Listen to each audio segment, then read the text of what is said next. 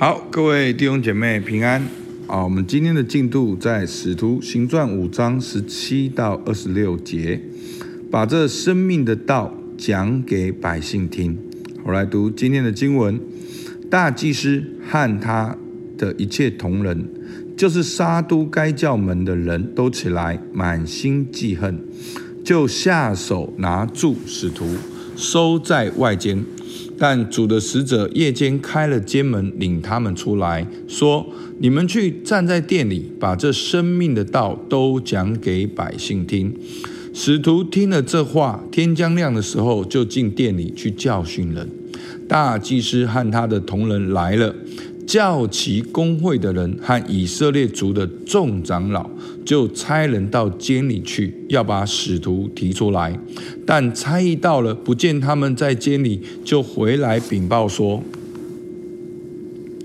我看见监牢关着极妥当，看守的人也站在门外。”及至开了门，里面一个人都不见。守殿官和祭司长听见这话，心里烦难，不知这事将来如何。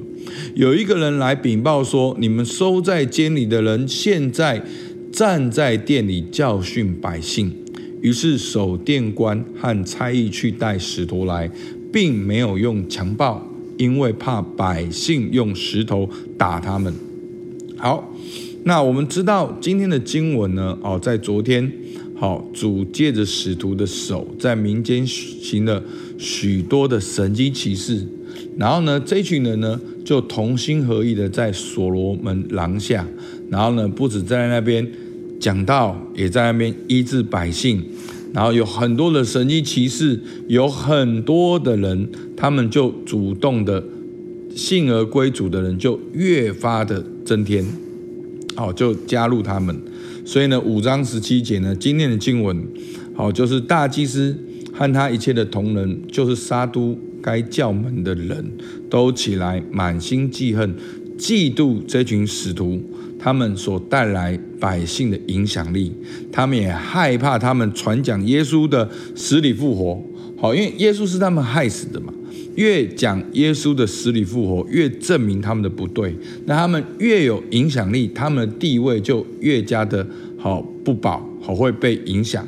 所以呢，他们就下手要拿住使徒，收在监狱里面。好，那今天很特别的呢，好，就主的使者夜间开了门，领他们出来，发生了一个这样的神迹。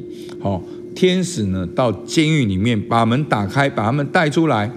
然后说：“你们去站在店里，把这生命的道都讲给百姓听。”好，所以呢，主的使者不止把他们救出来，还叫他们回去被捉拿的地方，继续传讲生命的道。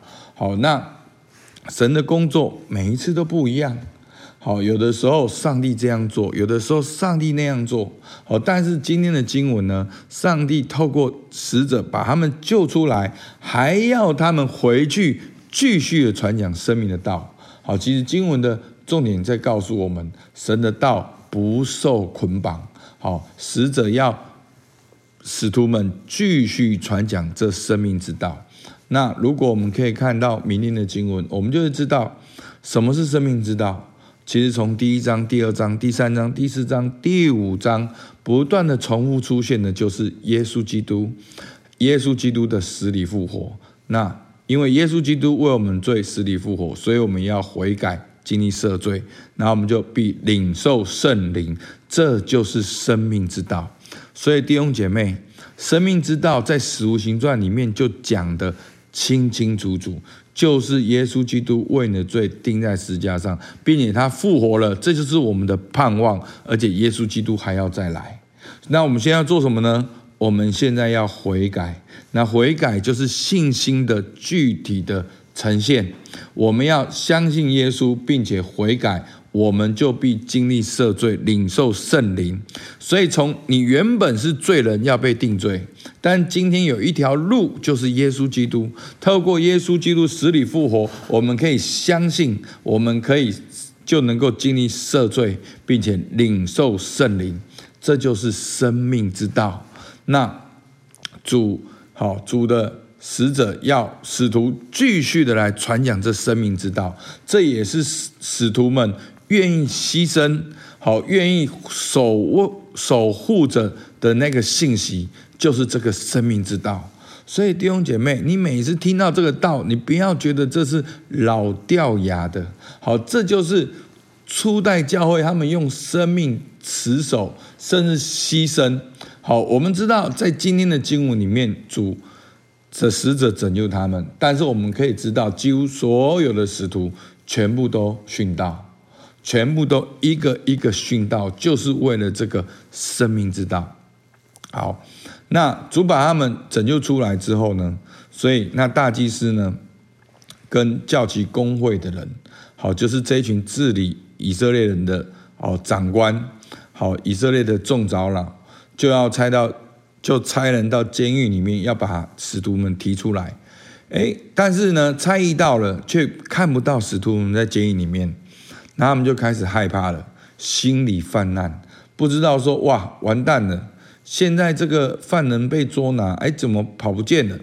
然后有个人就来说：“哎，你们收在监狱里面，现在站在店里面教训百姓。”然后呢，于是就继续的派守殿官跟差役把使徒们带来，但是他们不敢用暴力，因为那时候百姓开始听到，开始相信耶稣，开始也跟着使徒们，好，也成为神的门徒。好，所以呢。在今天的经文里面呢，其实最主要、最主要的要告诉我们，其实是在五章的最后一节。好，我念给大家听。他们就每日在店里、在家里不住的教训人，传耶稣是基督。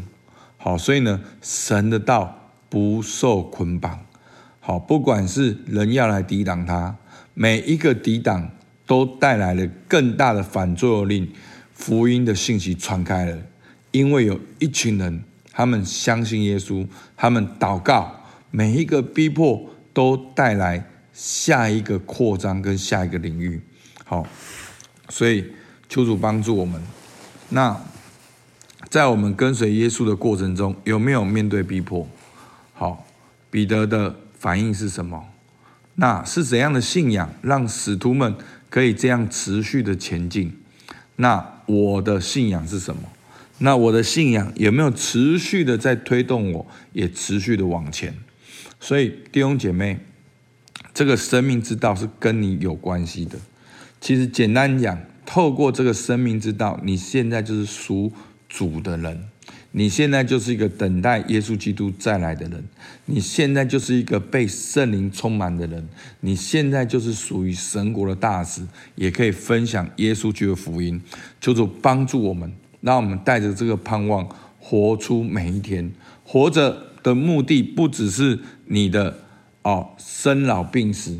柴米油盐酱醋茶，为了你这个月的成功，下个月的业绩而已。不，你活着有一个更高的目的，就是要去传讲生命之道。